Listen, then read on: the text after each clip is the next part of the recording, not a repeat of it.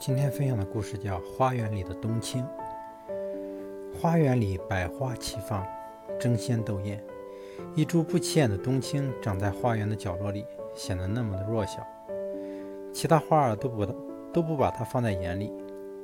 玫瑰离冬青最近，它非常生气：“你是从哪来的东西，长在我旁边，把我的身份都降低了？难道你不知道我是爱情的象征吗？你看看我多么鲜艳的花朵！”那是送给心上人最好的礼物。你瞧瞧，你长得丑样，赶快离我远一些吧。月季也附和着说：“就是嘛，像个呆呆的傻子，把我们花园的脸都丢尽了。”一串红跟着说：“他就是一愣头青，一点生气都没有，跟我们的风姿卓越相比，简直就是一个小丑。”是呀，他是我们花园的耻辱。其他的花儿也跟着起哄。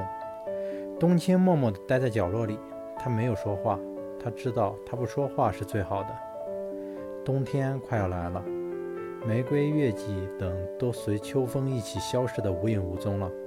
只有冬青依然生长在角落里，依然那么绿，那么青。冬日花园里唯一的风景。能够在最艰苦的环境中生存下来的人，才具有最优秀的品质。徒有其表。却又自视甚高的人，将最终被这个世界遗忘。